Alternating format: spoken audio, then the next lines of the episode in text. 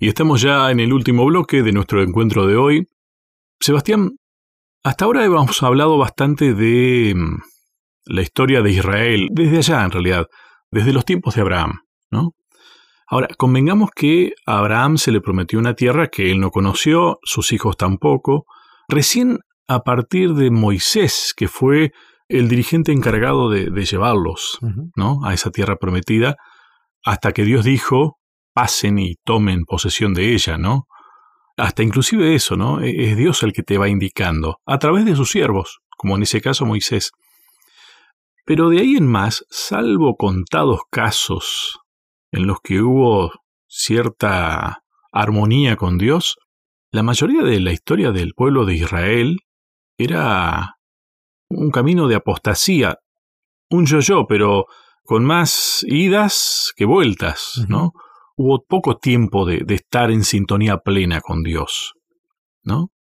Y esa apostasía no se mide porque solamente desobedecieron a Dios, porque si no estamos en un camino que tiene más que ver con las obras que con la fe. Fue una consecuencia. Ellos desobedecieron porque adulteraron la fe. Y fíjate vos que en muchas partes de la historia bíblica se cuentan, directamente se utiliza esa palabra, ¿no? De que fornicaron con otros dioses, de que la apostasía tenía que ver con estar relacionado no con Dios, sino adulterar esa fe original, ¿no? Es más, hay historias que tienen mucho que ver directamente con esta figura del matrimonio y aquella adulteración, ¿no?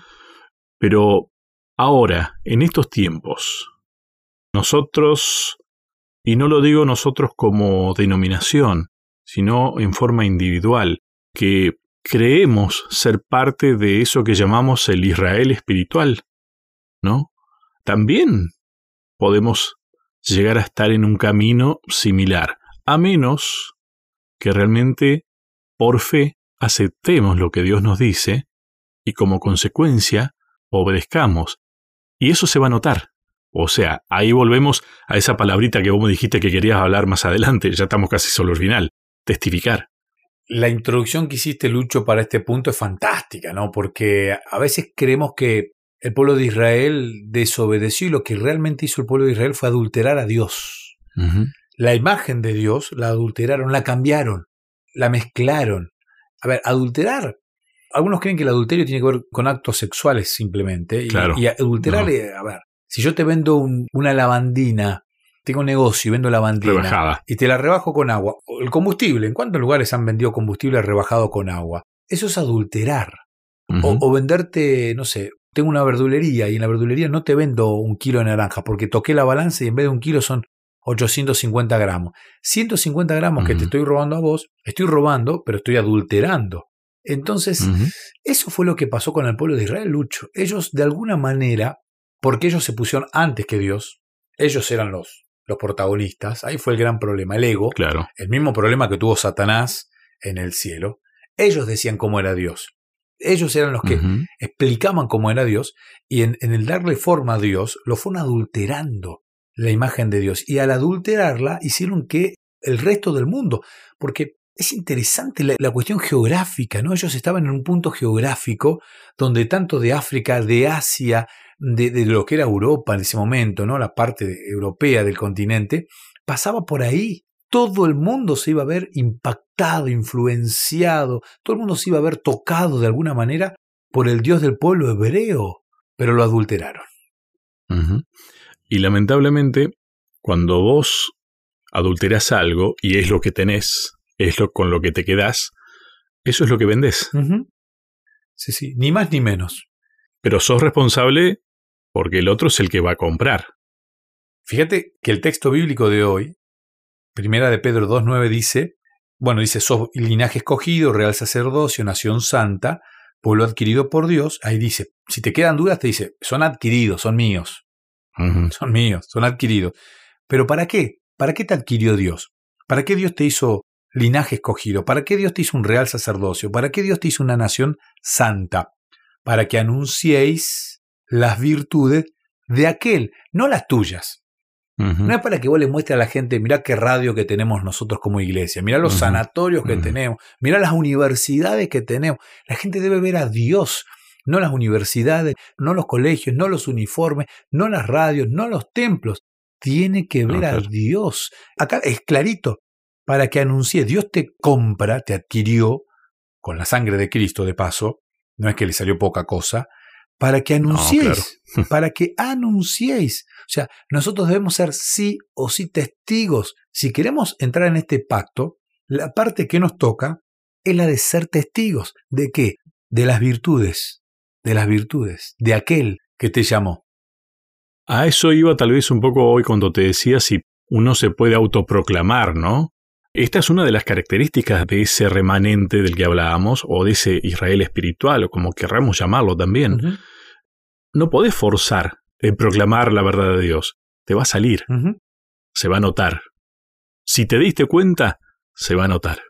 Es como estar enamorado, ¿no? O sea, es, tan, tan, fácil ver a un adolescente en su primer amor porque uno lo ve y automáticamente lo ve y este está enamorado. Y es inevitable, ¿no? La sonrisa, la forma de actuar, el nerviosismo, bueno, es inevitable. Y cuando uno se encuentra con Dios, es inevitable reaccionar como reacciona cualquier persona que se encuentra realmente con Dios, ¿no? Y este Dios que te dice, mira, yo te adquirí para que vos muestres mis virtudes, también se lo había dicho al pueblo de Israel, cuando uno mira el libro de Ezequiel capítulo 5, versículo 5, que dice, así ha dicho Jehová el Señor, esta es Jerusalén, la puse en medio de las naciones y de las tierras alrededor de ella. O sea, Dios puso a Jerusalén en un lugar estratégico y a nosotros también nos pone en un lugar estratégico. Hoy, en una situación de pandemia, en una situación de miedo, a ver, Dios te regala la posibilidad de que el mundo gire alrededor de Cristo, porque hoy estamos en el año 2021 después de Cristo. O sea que la cronología, la línea temporal de la historia, del tiempo, tiene que ver con Cristo. Y ya es, es un puntapié para empezar cualquier diálogo. Allá salí a caminar, por ejemplo, con la familia. Aquí en la ciudad de Neuquén, Neuquén Capital. Y Neuquén Capital tiene los cuatro puntos cardinales bien marcados por cuatro parques, el parque este, el oeste, el, el, norte y el sur. El parque sur es el parque que da a la costanera del río Limay. El parque oeste, bueno, da hacia el oeste, el este da hacia la confluencia, hacia el río Neuquén, que limita con la ciudad de, de Cipolletti, en Río Negro. Y el parque norte da hacia la parte norte, claramente, que es una barda, una zona muy linda, y tiene un bosquecito, pero tiene una plaza que es una rotonda muy grande, que tiene un mástil gigantesco con una bandera. Muy grande, una bandera argentina muy grande, está la bandera de Neuquén y la bandera argentina. Pero enfrente, en diagonal, hay un Cristo crucificado inmenso que está en la parte más alta de la ciudad. Y vos podés no creer en Cristo, pero automáticamente te encontrás con ese Cristo ahí, en la parte más alta de la ciudad de Neuquén. Y así como está este Cristo, en Diamante está el Jesús pescador, y uno va a Río de Janeiro y se encuentra a, a, Cristo con las manos extendidas, y a lo largo del mundo uno va encontrándose a Cristo claramente hay muchas oportunidades para que podamos mostrar a ese Cristo, a ese que nos escogió, a ese que hace de nosotros buenas personas. El que se dio cuenta de esto, y creo que lo dejó bien claro, fue Pablo, en ese reencuentro que tuvo con su Dios, porque fíjate que después, él siendo perseguidor, no dejaba entrar a nadie más.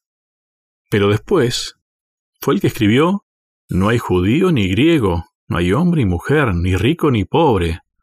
¿No? Que ese discurso es el mismo desde el inicio, es el mismo que entendió Abraham, padre de multitudes de todas las naciones. Bendición, ¿no? Cuando Dios te alcanza, no te queda otra que inclusive te, te altera la forma de pensar, te altera la forma de vivir, porque bueno, el pensamiento es el que nos termina dando la forma de, vivir, la forma de ser.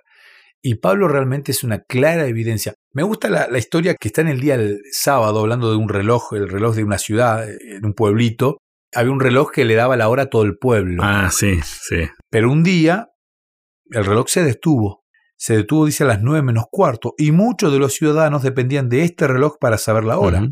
Muchos llegaron tarde esa mañana porque un relojito en la vidriera de un joyero se había detenido. Pablo durante mucho tiempo tenía mal la hora. sí. Tenía mal la hora. Tal cual. Hasta que en un momento se encuentra con el joyero, con el relojero, el relojero, y le dice, para que te voy a acomodar. Y le acomoda la hora, y ahora él daba realmente la hora. Es fascinante esta historia y es tan simple. Claro, hoy los jóvenes viven con el celular y, y, de hecho el celular vos le pones que estás en Argentina y automáticamente te pone la hora. Sí. No, automáticamente pone la hora. Antes nosotros teníamos que llamar a un número telefónico que era gratis para que nos diga la hora y algunos poníamos el reloj pulsera en base a la hora que te daba el, teléfono fijo, ¿te acordás? Y para tener todos la misma hora en, en, el país, ¿no? Porque si no, habían algunos que la tenían adelantada, atrasada. Entonces uno llamaba a un número, no me acuerdo el número, pero creo que era el 113. Sí y una locutora que estaba grabada te daba la hora. Entonces uno decía, ah, son tal hora, y ahí acomodaba el reloj y más o menos estábamos todos en sintonía. Vos podés ser un cristiano que esté dando mal la hora. Porque se te está terminando la cuerda o la batería. O tenés la hora de otro país. También. Yo te diría que lo mejor sería acercarte al relojero, al que además hizo el reloj. No, no solamente es el relojero, es el fabricante. Y que te acomode ahí, que te, bueno, te cambia las pilas, te arregla esto. A mí una vez se me rompió una piecita muy chiquitita, no sé cómo lo hacen ellos, los relojeros. Me lo arregló un amigo, relojero, y es el reloj que sigo usando. Y realmente podemos dar la hora al mundo, que está necesitando que le demos la hora al mundo. Pero la hora no es hablar de mí, es mostrarle la hora, y la hora tiene que ver con Cristo, tiene que ver con nuestro Creador. Esa es la hora espiritual. Esa es la verdadera hora. Por eso dice que anunciemos las virtudes de aquel de aquel que os llamó de las tinieblas a la luz admirable. Ser testigos, ser testimonios, ser elegidos, ser remanentes, ser los que aceptan el pacto que Dios le hizo a Adán, lo continuó con Noé, lo perduró con Abraham y se nos extendió a nosotros gracias a la sangre de Cristo Jesús. Buen tema, ¿eh?